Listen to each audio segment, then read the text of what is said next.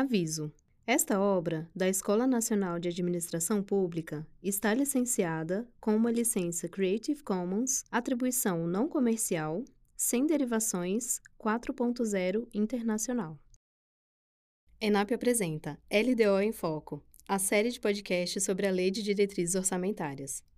Neste episódio, convidamos Vitor Reis para falar das regras sobre programação orçamentária específica e reserva de contingência.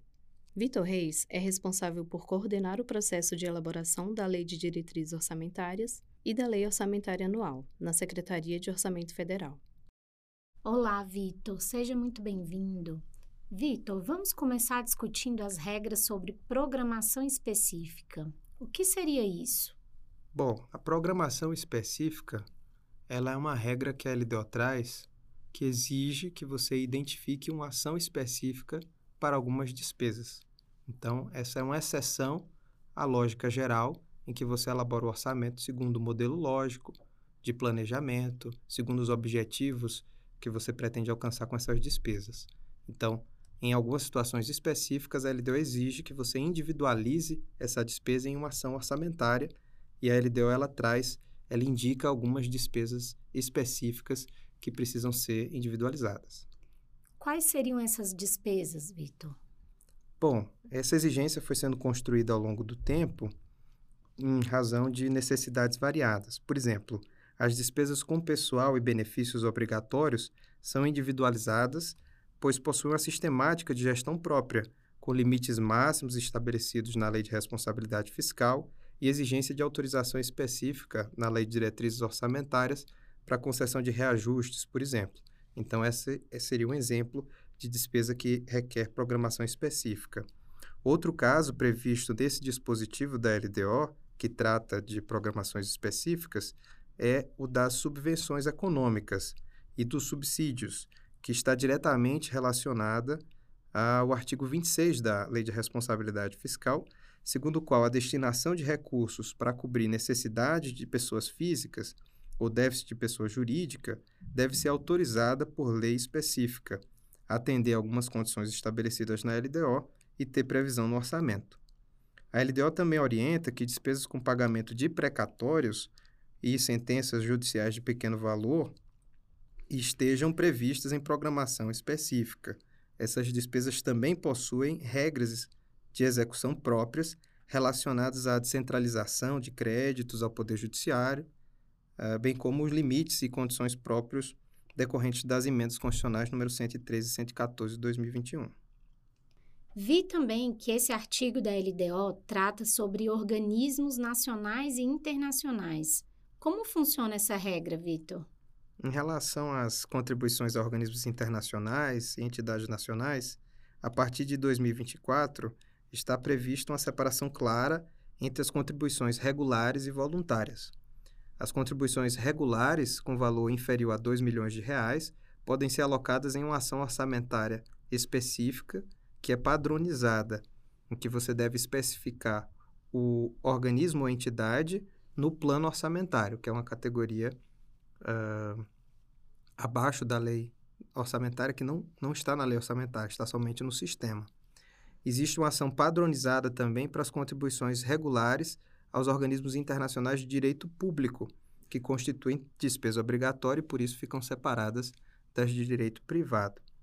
Então, acima de 2 milhões, você precisa criar uma ação específica para cada contribuição regular e abaixo de 2 milhões, você coloca em uma ação padronizada para essas despesas.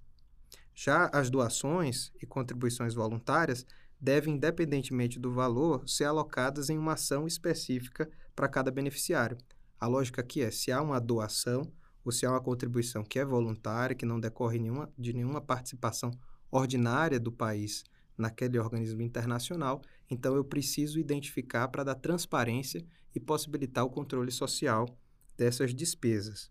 Então, essas regras facilitam a identificação dessas contribuições a organismos internacionais. E o que devemos fazer para diferenciar essas contribuições de organismos de direito privado e de direito público? Bom, essa não é uma divisão simples, né, que requer análise sobre o estatuto desse organismo, como ele está constituído. Então, a orientação é que seja procurada a área específica do Poder Executivo que trata, que acompanha esses organismos, que é a Secretaria de Assuntos Internacionais e Desenvolvimento do Ministério do Planejamento e Orçamento. Ótimo, Vitor. Além de exigir programação específica para algumas despesas, a LDO também trata da reserva de contingência, que no outro extremo não se destina a nenhuma despesa especificamente. Qual é o objetivo dessa reserva?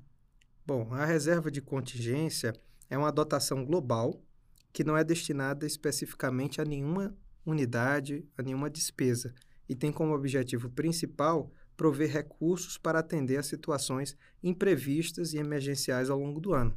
Ela é uma exceção ao princípio da especificação orçamentária, que determina que as dotações orçamentárias sejam destinadas a programas e unidades específicos. Então, a reserva de contingência ela tem um valor mínimo, que é calculado com base na receita corrente líquida, e esse valor é estabelecido pela LDO.